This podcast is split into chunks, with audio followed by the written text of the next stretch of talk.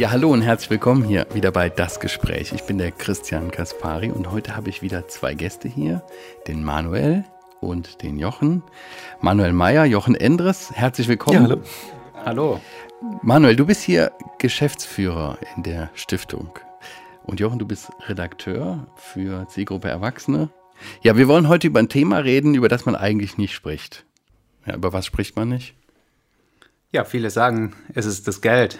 Ja. Aber Jesus spricht schon viel in den Gleichnissen über Geld und deshalb wollen wir es auch heute hier tun. Okay, bevor wir da loslegen, vielleicht ganz kurz zu euch.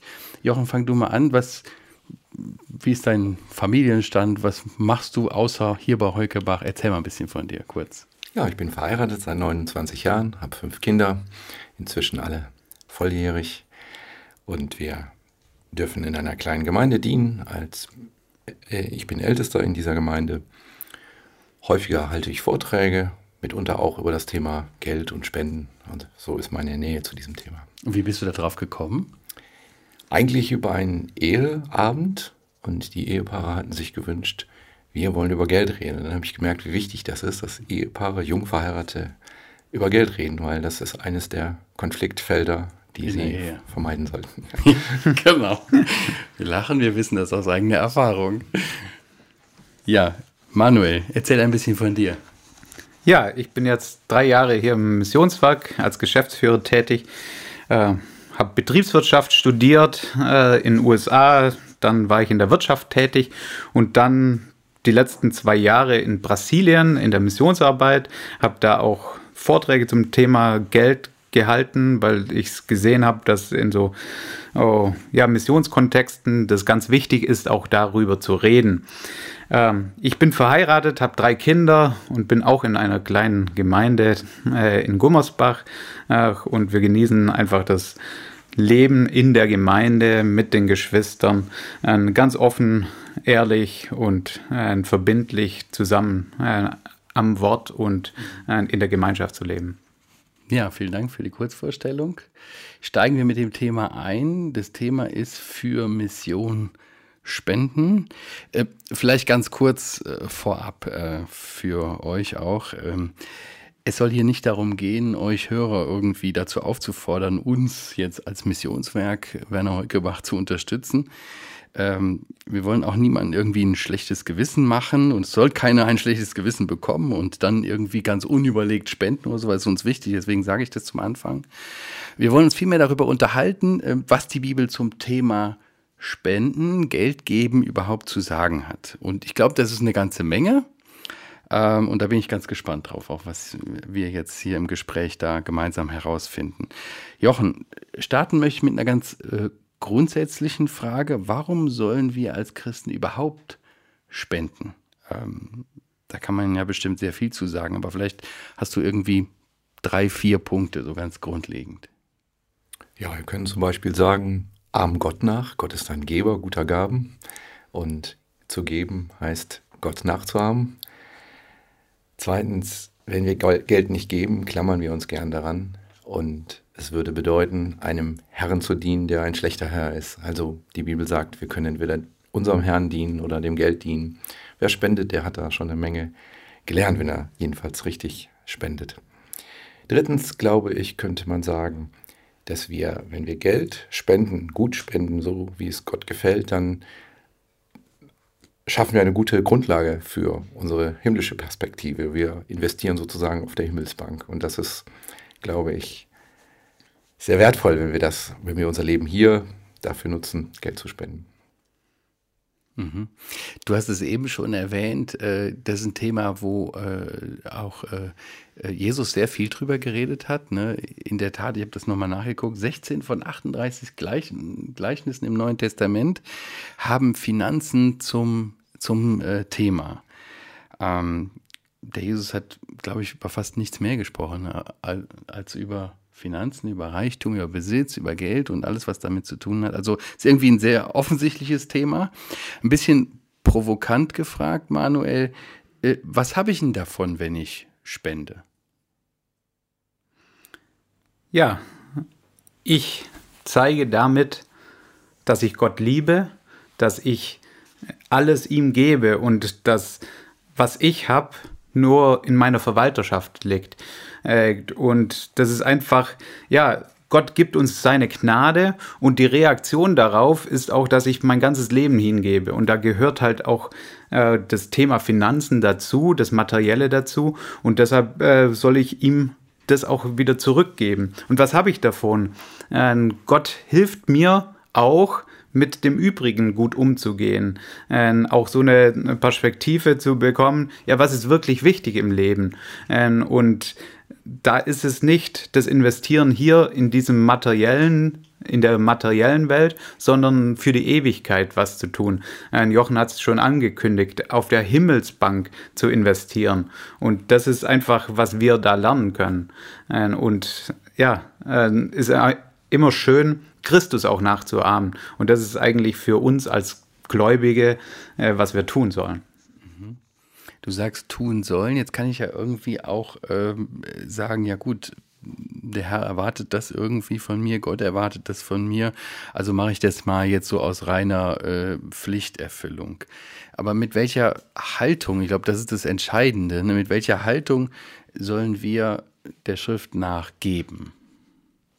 Kann einer was von euch zu sagen? Ja, ich lese da immer wieder das Wort Freude. Den fröhlichen Geber hat Gott lieb. Wir sollen mit Liebe geben. Wir sollen überzeugt sein, dass wir unseren Herrn lieben und deswegen geben. Also ich sehe da nicht Gesetze, die erfüllt werden müssen, Vorschriften, Nachfragen von Missionswerken, spendest du nicht. Im Gegenteil, das soll alles im Verborgenen geschehen, aber unser Nachdenken darf von Freude motiviert sein. Mhm. Ja, du hast gesagt, ne, einen fröhlichen Geber hat Gott lieb, steht im zweiten Gründerbrief. Aber wenn ich nicht fröhlich geben kann, was ist, was, was dann? Ja, so gebe ich dann gar nicht. Das ist ein Spiegel deines Herzens, wie du zu Geld stehst, wie du zu Materiellem stehst. Ja, wenn du wirklich keine Freude hast beim Geben, dann was stimmt mit deinem Herz nicht? Hängst du vielleicht an dem Materiellen? Vertraust du Gott nicht in der Weise, wie zum Beispiel die Israeliten das schon beigebracht bekamen? Gib ihm die Erstlingsfrucht, das heißt ja die erste Ernte, und dann musst du warten, dass Gott mehr gibt. Und nicht, ah, ich zweifle, ob ich geben darf, ob ich dann noch genügend habe und so. Also überdenke dein Spendenverhalten und sieh deinen Spiegel zu deinem Herzen, für dein Herz, damit du, ähm, damit sich da was ändern kann. Mhm. Also hat das auch was mit, mit Vertrauen zu tun und dass ich ähm, vielleicht auch schnell verleitet bin, mein Vertrauen auf irgendwas Materielles zu setzen, ne? als auf den Herrn und zu sagen, okay, und aus deiner Erfahrung oder aus eurer Erfahrung, ihr sagt, es macht Freude, oder es ist tatsächlich so, dass Geben Freude macht. Ja, äh, das wollte ich noch ergänzen. Wir sollen aus Freude geben, aber auch zur Freude. Manchmal kommt auch die Freude erst durch das Geben. Ähm, und ich glaube, äh, da spielt auch die Disziplin ähm, oder die Grundhaltung auch eine Rolle, äh, dass, dass ich mich einfach davon äh, vergewisser, ich will geben. Ich will Gott auch zurückgeben. Äh, nicht äh, das, was ich habe materiell, ist nicht meins, sondern Gottes. Wir sind eigentlich Verwalter von göttlichen Gütern und äh, ich will geben. Ich will äh, damit was Gutes tun für das Evangelium, ähm, für Arme äh, und die Freude wird kommen. Ähm, in, äh, in, Korinther lesen wir das auch im, Fortgang, dass die Freude kommt im Geben. Hm, aber was meinst du, äh, damit alles gehört Gott? Ich meine, äh, habe ich mir doch verdient, das ist doch meins, oder nicht? ja, äh, ich glaube es nicht. Äh, es ist Gottes. Wir lesen das auch ja, in Jakobus 1, Vers 17 zum Beispiel. Da heißt es, jede gute Gabe und jedes vollkommene Geschenk kommt von oben herab, von dem Vater der Lichter. Alles, was wir haben, ob das jetzt unsere Familie, unsere Intelligenz, unsere soziale Herkunft, unsere Zeit, unsere Freunde, aber auch das Geld, ist von Gott geschenkt und wir sind Beschenkte und wir sind nicht Eigentümer dessen. Und da merkt man auch die Herzenseinstellung, wie der Jochen auch vorher schon gesagt hat. Klammer ich mich an dem, was ich eigentlich nicht besitze und ich kann auch nichts mitnehmen. Ähm, das Leben hier auf der Erde ist eine Zwischenstation, äh, wo ich investiere für die Ewigkeit. Also würdest du sagen, meine, meine äh, Verantwortung als Christ ist dann eigentlich Verwalter, Verwalter sein in Gottes Sinn. Also eigentlich gehört mir gar nichts. Es ist nur Gnade und äh, ich bin nur aufgerufen, das vernünftig zu verwalten in Gottes Sinn, also wie Gott sich das vorstellt. Kann man, kann ich, gebe ich das so richtig wieder, Manuel? Wieder ganz, ganz genau. So würde ich das auch sehen. Und deshalb ist die zentrale Frage nicht, was will ich geben, sondern was will ich nehmen? Was will ich für mich nehmen? Wir haben eigentlich unbeschränkten äh, Zugriff auf Gottes Konto und wir dürfen uns eigentlich unser Gehalt auszahlen. Und deshalb, äh, wir müssen auch äh, da einen Paradigmenwechsel vollziehen. Nicht, ja, wie viel kann ich von meinem geben, sondern wie viel darf ich für mich behalten von Gottes äh, Reichtum. Okay. Ja, ist schon ein ganz anderer Ansatz, ne? Aber wie verstehe ich das dann richtig? Also wird, wird öfters gefragt, ja, wie, wie mache ich das? Soll ich den Zehnten geben oder was? Aber dann, dann, wenn ich das richtig verstehe, ist das gar nicht die Frage, oder? Nein, natürlich. Aber das ist doch eigentlich ein biblisches Prinzip im Alten Testament, den Zehnten zu geben. Wie muss ich das dann verstehen?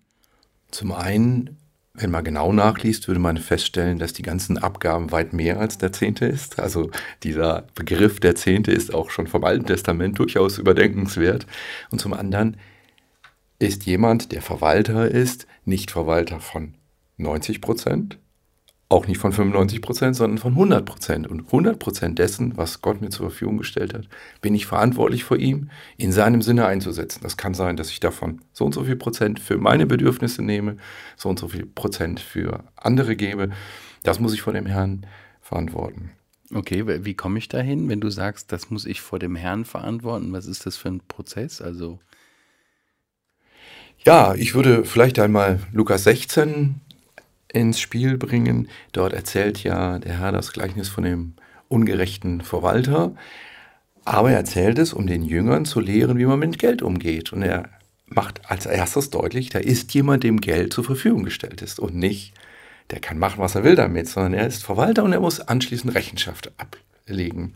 Und wenn wir diese grundsätzliche Haltung haben, glaube ich, ist das ein erster Schritt. Ich bin jemand, der Dinge zur Verfügung gestellt bekommen hat, wie Manuel das eben sagte.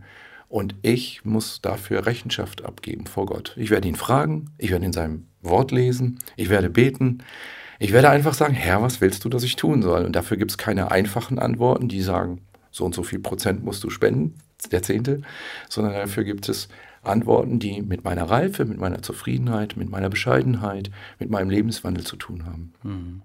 Okay.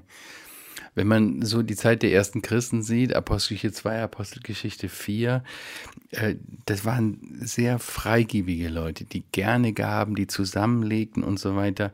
Und ich habe mich gefragt, was muss in dem Herzen eines Menschen passieren, dass die raffende Hand loslassen kann?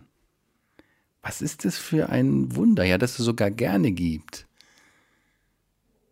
Oder? Ist das nicht erstaunlich? Ja, wenn in 2. Korinther 8 und 9 Paulus über das Thema Spenden spricht, dann sagt er, was Gott eben uns gegeben hat. Jesus Christus hat sich aller Herrlichkeit entäußert, ist dir Mensch geworden, hat wirklich alles gegeben. Keiner von uns kann sagen, so viel habe ich auch gegeben, wenn er noch so viel spendet. Und das ist der Maßstab, dass wir sagen, wie handelt Gott und wie können wir ihm nachfolgen. Ja, ich will das gerne ergänzen. Es geht vor allem darum, auch die Gnade zu verstehen, das Geschenk zu verstehen, das wir als Christen haben und aus dem heraus unsere Motivation abzuleiten, in allen Lebensbereichen, äh, auch im Geben.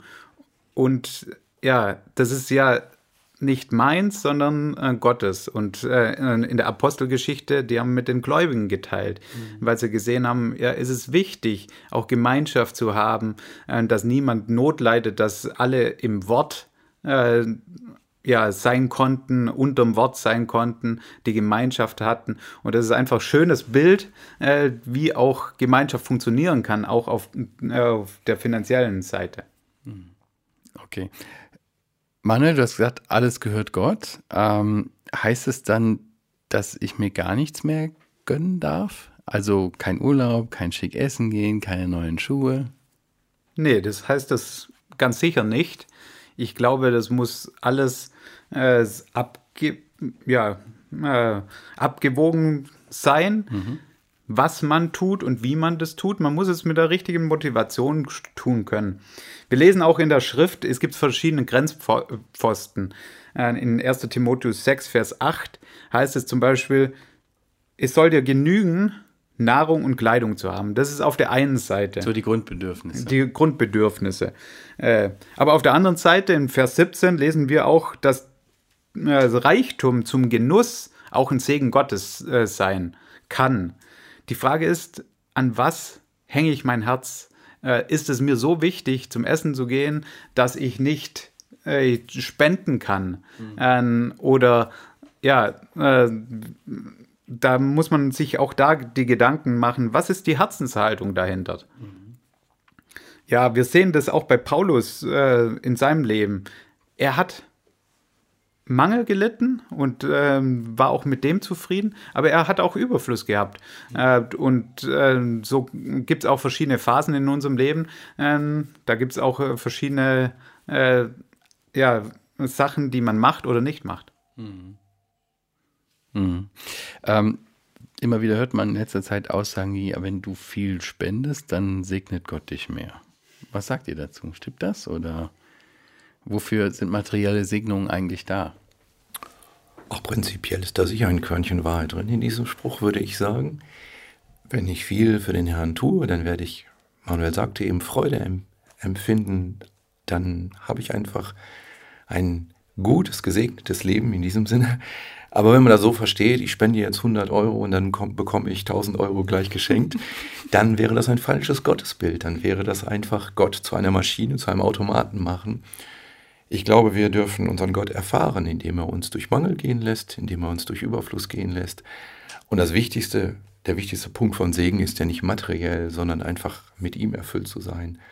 Und insofern glaube ich schon, dass wir sagen können, wenn ich viel gebe, dann bin ich froh, dann merke ich, ich bin mit meinem Herrn im Einklang und dann geht es mir gut, mhm. ohne dass ich jetzt dann äh, guten Lebensstandard haben muss, wie manche Menschen gut, äh, gut fühlen und wohlhabend äh, definieren würden. Mhm. Und Segen, äh, der Segen ist auch für die Ewigkeit und nicht so sehr auf das Irdische fixiert. Und deshalb, äh, ja, äh, es gibt da äh, Gemeinderichtungen, die in die Richtung gehen. Ähm, uns ist es einfach wichtig, ich mit Freude zur Freude zu geben äh, und auf das äh, Ewige zu schauen, äh, was man da auch als Lohn empfangen kann. Mhm.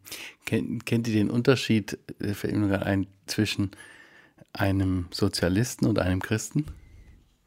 Nee. Wirst du mir uns erzählen. der Sozialist sagt, was deines ist mein.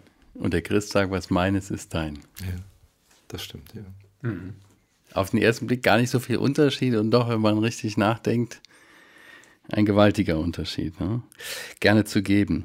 Ähm, wir Deutschen sind ja so fürs, äh, fürs Sparen bekannt. Ähm, sei es für die Rente, fürs Eigenheim oder einfach irgendwie mal so Notgroschen zu haben für den Fall der Fälle.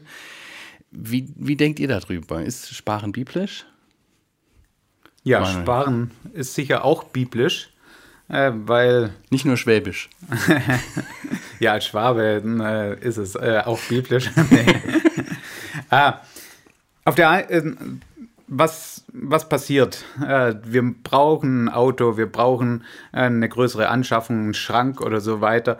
Wir können das vom Gehalt von einem Monat gar nicht bezahlen. Ähm, es gibt jetzt zwei Möglichkeiten. Entweder spare ich oder ich mache Schulden. Und die Bibel sagt, Schulden versklaven uns. Äh, wir sollen ja uns nicht äh, äh, in eine Abhängigkeit da mit weltlichen Menschen begeben, ähm, auch nicht mit Christen. Ähm, und deshalb, wenn ich den Schrank kaufen muss, wenn das eine Notwendigkeit für mich ist und ich das auch abgewogen habe, dann muss ich sparen, damit ich den Schrank mir kaufen kann. Ähm, die Frage ist, wie viel spare ich? Oder ist es äh, dass ich alles alle Unwägbarkeiten, alle Risiken des Lebens mit Sparen, mit Rücklagen, mit Versicherungen auch ja, kontrollieren will. Also wo, wo, fängt man an, wo hört man auf? So ist dann Ganz genau. Frage, ne? Und da ist auch die Frage, äh, ja, man kann sich auch, äh, man sagt, zu Tode sparen und äh, nichts mehr für was anderes geben. Wenn das sparen für mich persönlich, damit ich irgendwie eine Sicherheit bekomme. Die Sicherheit wirst du nie bekommen in diesem Leben, ähm, weil das ist nicht dazu angelegt. Aber wenn es um eine Anschaffung geht, die getätigt werden muss, ist Sparen sicher richtig. Mhm. Paulus sagt in dem schon zitierten Vers 17 äh, im sechsten Kapitel 1. Timotheus, dass die Reichen nicht auf die Unbeständigkeit des Reichtums Hoffnung setzen sollten. Und ich denke, das muss man den Deutschen auch sagen. Hab jetzt keine größere Zuversicht, weil du wieder noch ein neues Sparkonto eröffnet hast. Ich würde den Unterschied zwischen Horten und vernünftigem Sparen darin sehen, dass man weiß, wofür man spart. Nicht für das, es könnte kommen, das, für dieses Ungewisse, wie Manuel auch schon sagte, sondern mach einen vernünftigen Finanzplan und wenn du weißt, in fünf Jahren wird vermutlich die Waschmaschine kaputt sein, dann ist es vernünftig, dafür zu sparen. Aber es ist unvernünftig, viel Geld beiseite zu nehmen für die Fälle, die kommen. Unser Gott wird uns versorgen. Das sollte unsere Grundeinstellung sein. Also Geld auch beiseite zu nehmen, was eigentlich viel besser angelegt wäre im Reich Gottes, in welcher Form auch immer. Ganz genau. Mhm. Ähm, eine Frage, die vielleicht auch in ähnliche Richtungen geht, ist die Frage nach äh, dem Erben, nach dem Testament. Äh, soll man seinen Kindern alles hinterlassen oder lieber einer christlichen Organisation? Interessante Frage. Jochen, was sagst du? Ist das ein gutes Geschenk, was man äh, machen kann seinen Kindern? Meine Erfahrung ist, dass das ein schwieriges Geschenk ist, dass es mehr Schwierigkeiten in einer Ehe, in einer Familie gibt, wenn es ums Erben geht, als bei jedem anderen Thema fast. Von daher, ohne dass ich das jetzt als Gesetz sagen wollte, würde ich sagen, warum willst du die Schwierigkeiten in deine Familie bringen? Gib doch dieses zusätzliche Geld. Ähm, weil, weil einfach so viel nach dem Ableben immer gestritten wird über Erbe und so weiter. Ne? Interessanterweise. Ja. Unter Christen ist es so. Ne? Ja. Ich, ja. ich meine auch, dass ich das mal von äh, William MacDonald, den kennt vielleicht auch der eine oder andere, gelesen habe, dass äh, er so sinngemäß gesagt hat, das Schlimmste oder das Schlechteste, was du deinen Kindern antun kannst, ist ihnen ein großes Erbe zu hinterlassen, ja. In finanziellen, in finanziellen Hinsicht, ne? Ja. Okay. Aber zu der Frage zurück, was denkst du, ist, ähm, was soll man damit machen? Am besten sich Gedanken machen, bevor man ablebt. Ganz genau. Und vielleicht schon gleich ein, also ich bin sehr für Testament, dass man über solche Dinge nachdenkt, dass nicht das Nachdenken erst anfängt, wenn derjenige verstorben ist. Aber warum kann ich da nicht sagen, ich vermache meinen Kindern das, was ich ihnen vorgelebt habe und was sie an Gutem in meinem Nachfolge, in meiner Nachfolge dem Herrn nach äh, gesehen haben. Aber das Geld, das vermache ich Institutionen, Missionswerken oder einfach dem Reich Gottes. Da ist es besser aufgehoben. Meine Kinder sollen gelernt haben, selber mit ihrer Kraft dem Herrn zu dienen und dann wird er sie auch versorgen. Ja, manchmal ist äh, vielleicht auch angebracht, eine Unterstützung zu leisten, äh, aber das kann man auch ähm, den eigenen Kindern, das kann man aber auch in diesem Leben noch tun. Äh, und äh, ja, ich würde aber auf den Punkt auch äh, kommen wollen, ja, gerade Leute, die keine Kinder haben, was machen die? Äh, und einfach auch, äh, um Hörer zu sensibilisieren. Wenn da keine Erben da sind, äh, wird es alles dem Staat zugutekommen. Und da sich Gedanken machen, ja, wie kann ich das ins Reich Gottes noch investieren? Entweder im Leben hier auf Erden, dass ich spende. Äh, da habe ich noch mehr Beziehung dazu, aber auch so ein Testament kann äh, Missionswerken oder Gemeinden wirklich weiterhelfen, äh, um neue Projekte anzufangen oder ja, mehr Flexibilität in der Ausübung äh, des Auftrags fürs Evangelium zu haben. Hm. Okay. Wenn es ums Geld geht, sind alle Religionen gleich hat Voltaire mal gespottet. Und in der Tat ist es ja so, solange es Religionen gibt, Gibt es irgendwie Menschen, die andere ausbeuten, egal ob das seriös ist, über Kirchensteuern, ja, oder Pflichtbeiträge, Mitgliedsbeiträge, wie auch dubiose Sekten, die um dein Geld buhlen, ja, was du hast. Wie kann ich denn jetzt herausfinden, wo wirklich Not ist im Reich Gottes, in der Gemeinde, äh, in der Mission, ohne oder auch zu wissen oder herauszukriegen, dass es nicht missbraucht wird, sondern wirklich gebraucht wird. Wem soll ich spenden? Worauf muss ich da achten? Habt ihr da einen Rat für unsere Hörer? Also ich möchte zunächst einmal sagen, es ist wie mit den Einkäufen. Die, die Werbung macht uns deutlich, je mehr du von Emotionen und sonstigen Begleitumständen ähm, beeinflusst bist, umso, un, umso unweiser gehst du bestimmte Käufer ein, äh, verschuldest dich vielleicht sogar. Und ich möchte bewusstes Spenden dem gegenübersetzen, dass das eine bewusste Überlegung ist, dass ich geprüft habe, wo ist mein Herz, wo ist meine, wo sind meine, wo, wo in welche Richtung gehen meine Gebete. Also nicht dieses, ich sehe ein bemitleidenswertes kleines Kind, das würde jeden zum Spenden anregen, das ist aber nicht immer die richtige Motivation zum Spenden. Also nicht aus, der, aus dem Überschwang der Gefühle, sondern in vernünftiger Überlegung. Und ich glaube schon, dass man da einiges finden kann, wenn man überlegt, was ist mir eigentlich wichtig?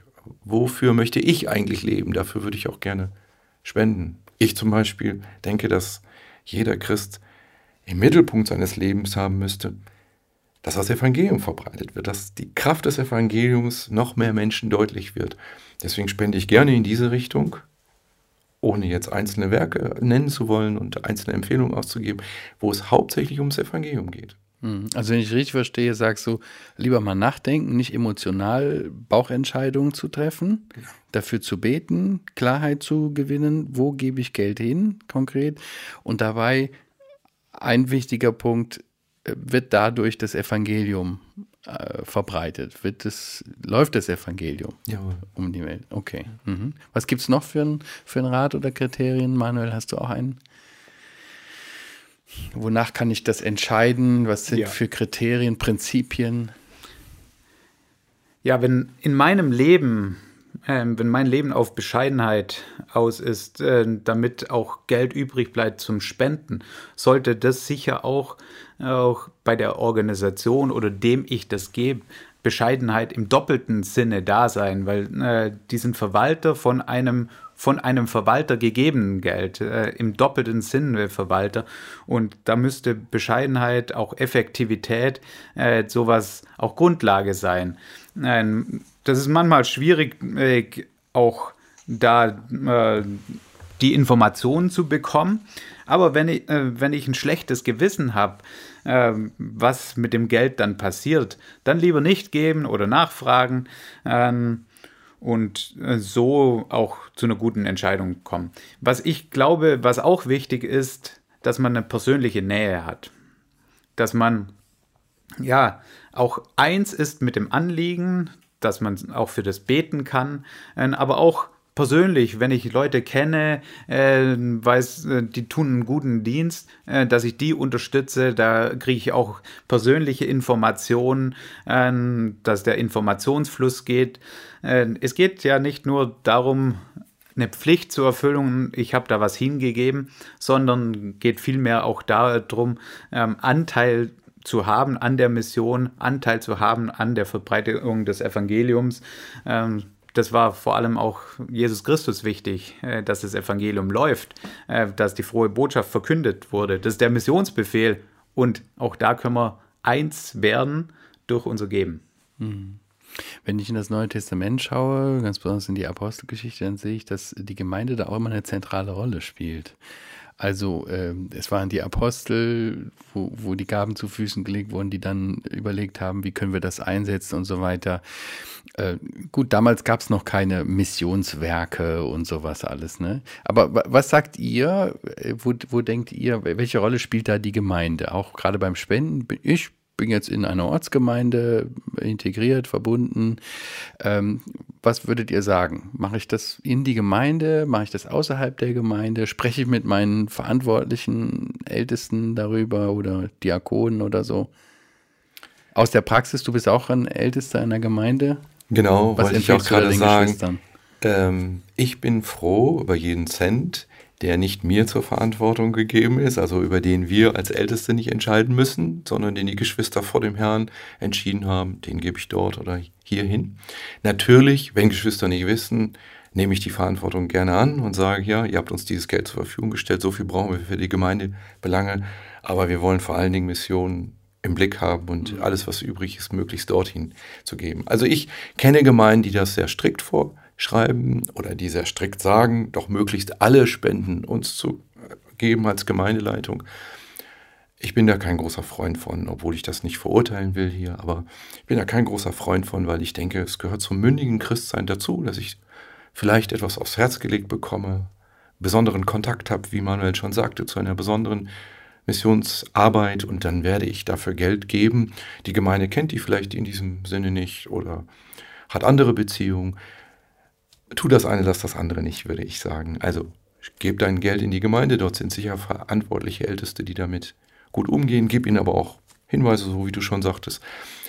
Aber auch ähm, spende dein Geld persönlich. So äh, garantiere ich auch, dass niemand weiß, wie viel ich eigentlich spende. Denn äh, da gibt es Geldsummen, die ich spende, ohne dass jemand je gesehen hat, welche Summe das denn war. Matthäus 6 sagt der Herr ja, dass wir nicht herausposaunen sollen, wie viel wir denn an Geld geben. Und wenn ich das anderen gebe, bekommen das ja immer noch auch andere mit. Das ist trotzdem richtig, das sollen wir sicher. Die Apostelgeschichte hast du gesagt, macht uns das vor. Aber wir dürfen auch sicher immer einen Teil haben, den wir, ohne dass jemand das bemerkt, weitergeben. Mhm. Okay. Wie steht ihr zu diakonischen Projekten? Ja, diakonische Projekte sind wichtig. Aber ich will da auf eine Schwierigkeit auch äh, darauf hinweisen, wenn diakonische äh, Projekte vom Evangelium losgekoppelt werden und das Evangelium vernachlässigt wird. Äh, da sehe ich auch die Schwierigkeit äh, davon, ähm, ja, von Mission zu sprechen. Äh, weil Mission ist Missionsbefehl. Äh, zu Jüngern machen. Und wenn nur noch ja, äh, geholfen wird, den Alten und so weiter, äh, aber nicht mehr Evangelium verkündet wird, dann ist es äh, an sich keine Mission. Und das ist einfach ein Sozialprojekt, wie das die Welt auch macht. Ganz genau. Äh, äh, dann ist es ein christliches Sozialprojekt, äh, obwohl es ja, was macht es christlich? Ja, sind vielleicht äh, Christ, angehauchte Personen, die das machen. Aber das macht die Welt auch, das machen Spiritisten auch. Äh, ich war in Brasilien tätig, äh, die machen noch viel bessere äh, sozialdiakonische Projekte. Aber was uns unterscheidet, ist die Liebe für die Menschen, nicht um gute Werke zu tun, sondern damit sie auch das Evangelium bekommen. Ähm, und wir hören es ja auch in der Schrift, dass wir die Waisen versorgen sollen, die Witwen versorgen sollen. Und da ist ja auch das Diakonische dabei. Aber ich glaube, der Fokus auf das Evangelium ist ganz wichtig und dass es wirklich Mission ist. Mhm. Und der sollte irgendwie ausgewogen sein. Also, dass man nicht auf der einen oder anderen Seite vom Pferd fällt bei der Beurteilung. Es gibt sicherlich Projekte, da ist vielleicht ein bisschen mehr Sozialdiakonisches drin und andere mehr Evangelium, aber es muss irgendwie beides einhergehen. Ne? Okay. In der Diskussion, die Judas Iskariot ange, äh, eingeleitet hat, da über das Geld, das Maria, vermutlich Maria, ja, äh, ausgegeben hat, um für Jesu Begräbnis große Summen bereitzustellen, da sagt der Herr dies ja, die Armen habt ihr alle Zeit bei euch. Also wir dürfen den Armen spenden. Das ist natürlich ein Anliegen von uns. Aber Maria hatte da offenbar das Bessere gemacht in dem Fall. Und sie hatte einfach Jesus Christus im Fokus. Und da sollten wir beim Spenden, denke ich, beim Verwenden unseres Geldes immer im Fokus haben. Zuerst für ihn, das kann heißen, für den Arm, der auf der mir gegenüber sitzt und wo ich nicht sagen kann, ja, geh hin und bete, sondern wie. Jakobus sagt, dann gib auch und hilf ihm auch. Mhm. Aber eben, wenn Mission nur draufsteht, aber nicht drin ist, dann ist das eher an Jesus Christus vorbei, würde ich sagen. Mhm. Mhm. Zum Schluss möchte ich euch noch äh, um ein paar praktische Tipps bitten, äh, wie das Thema für Missionsspenden so im Alltag gelebt werden, werden kann. Wie, wie macht ihr das? Ihr nickt euch hier zu, du wolltest was sagen. Ja, ich kann gern dazu was sagen. Was mache ich im Alltag? Mir ist es wichtig, am Anfang des Monats Geld zu geben. Ich äh, habe ein Budget, auch äh, das ist ein, ein, wichtiger Tipp, zu budgetieren, wie viel will ich denn geben, wie viel kann ich geben. Ähm, und ich lege mir das am Anfang des Monats zurück. Äh, ich mache das über ein separates Konto, das kommt alles auf ein Spendenkonto bei mir. Äh, aber ich kenne auch Leute, die das äh, abheben und dann in einen Umschlag legen und dann geben. Ähm, und von da aus, von diesem Spendenkonto, ja, verteile ich. Und manchmal äh, ganz gezielt jeden Monat, zum Beispiel an meine Gemeinde, ähm, äh, einen Teil jeden Monat, aber auch wenn einfach eine Not kommt dann habe ich auf dem Spendenkonto schon Geld liegen, äh, das ich schon für den Herrn äh, für Spenden separiert habe und das kann ich dann einfach geben. Und ich bin viel freier auch zu geben, wenn Nöte da sind oder wenn der Herr mir was gezeigt hat, eine neue Missionsarbeit, äh, ein Missionsbericht, äh, da habe ich schon Sachen zur Seite gelegt. Ich glaube, das ist ganz wichtig, dass der Herr dann nicht nur die Brotkrumen bekommt äh, am Ende des Monats, äh, wenn eh nichts mehr übrig ist, sondern dass am Anfang des Monats schon äh, ganz bewusst Geld zurückgelegt äh, wird. Wenn am Ende des Geldes noch ganz viel Monat übrig ist. Aber wie, wie, verstehe ich das richtig? Das heißt, du machst am Anfang des Monats und ist das jedes Mal eine andere Summe oder ist das immer der gleiche Betrag oder? Gut, ich mache eine Jahresplanung ah. für mich ich in meinem Kopf so viel will ich geben. Machst dann, du das alleine oder mit deiner Frau oder Familie? Ja, bei uns ist es äh, so, ich kümmere mich um die finanziellen Dinge. Äh, ich bespreche das mit meiner Frau auf jeden Fall. Äh, aber ich mache die Planung und wir besprechen das. Also es ist wichtig, als man das als Ehepaar Ganz auch genau. gemeinsam genau. macht. Ja. Und wenn hm. bei uns auf dem Spendenkonto auch ein, ein Betrag angewachsen ist, äh, manchmal setzen wir uns dann zusammen äh, und sagen, ja, diese Woche wollen wir uns überlegen, wo wir das hingeben, mhm. ähm, wem wir das äh, geben. Und so ist es immer ein schönes Miteinander, auch ja, über das zu verfügen zu können, äh, auch ein Gemeinschaftsprojekt.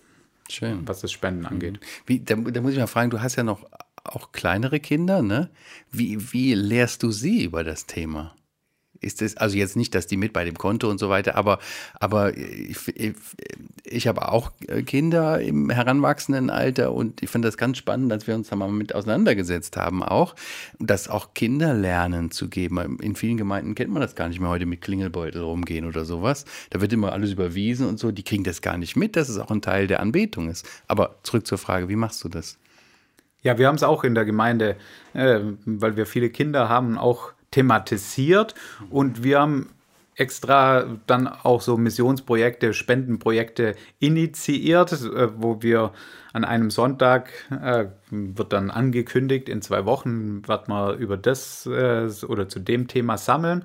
Äh, und dann will ich es einfach den Kindern beibringen. Äh, dann gucken sie in ihre Spardose und überlegen sie, äh, wie viel sie geben wollen. da schreibe ich nichts vor, aber so ist es ein schönes Miteinander auch in der Gemeinde, das zu lernen.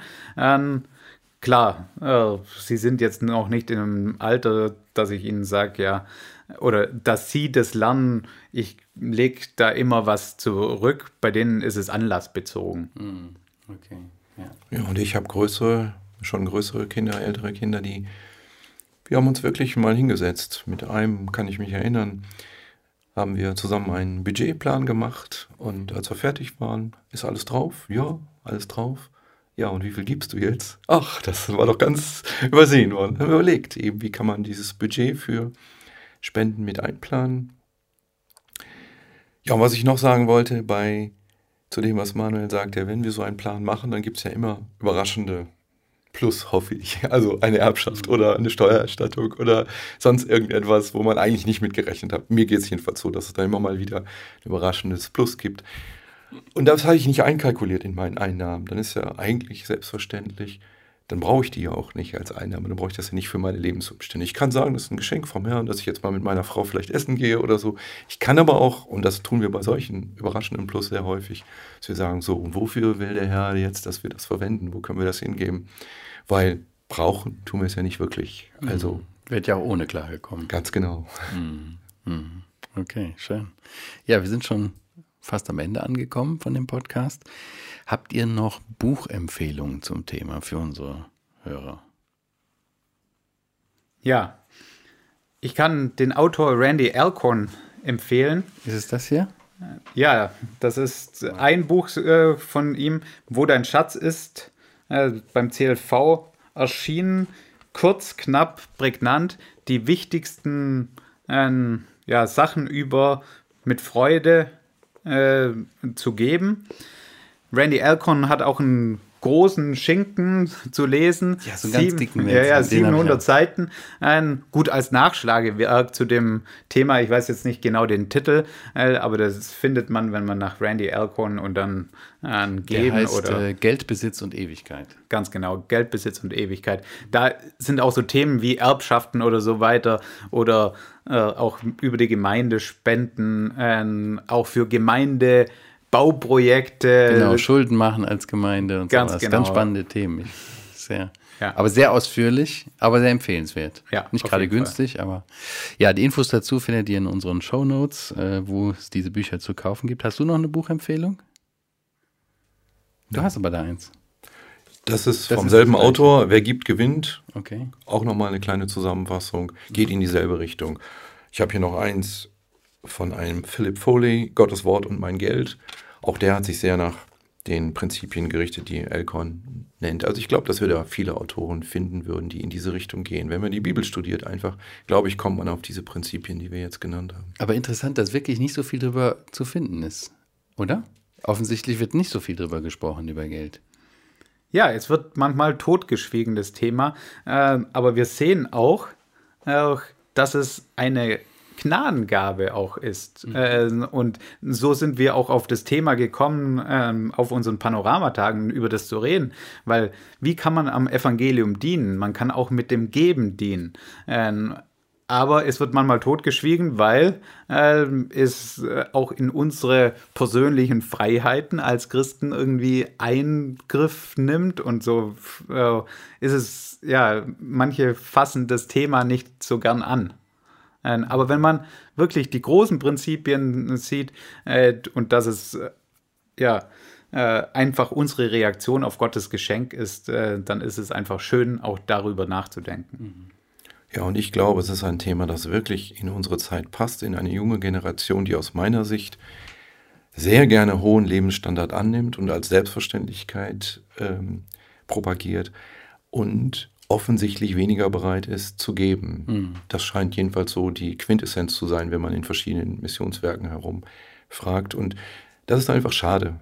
Schade am meisten für diese Generation, nicht für die Missionswerke, sondern am meisten für diese Generation. Mhm. Weil man sich da auch wirklich äh, äh, Freude, der Freude beraubt, des Segens beraubt. Ne? Ja. Und der Erfahrung mit Und Gott. der Erfahrung mit Gott, im Vertrauen. Ja, ja sehr gut. Ja, danke euch, Manuel Jochen, äh, für ja äh, eure Gedanken zu diesem Thema, den Austausch. Ähm, ist ja ein heißes Eisen, dass ihr euch gewagt habt an das Thema und Sehr wir das miteinander besprechen. Und ja, danke für euren Besuch. Euch auch, liebe Hörer, vielen Dank fürs Zuhören. Äh, die Links zu den Büchern findet ihr in den Show Notes, genauso wie die Bibelstellen. Die müsst ihr mir noch nachreichen. Ähm, natürlich äh, findet ihr auch äh, alle Folgen auf iTunes, Spotify und anderen Podcast-Anbietern. Und wenn euch das Gespräch gefällt oder gefallen hat, empfehlt es gerne weiter. Und natürlich freuen wir uns auch über eine gute Bewertung bei iTunes. Also schreibt uns gerne auch eine Mail, wenn ihr Fragen habt oder Anregungen, Ideen, Rückmeldungen zu dem Thema oder auch zu anderen Themen, wo wir mal drüber reden sollen. Podcast.heukelbach.org. Ich sage Tschüss, bis zum nächsten Mal.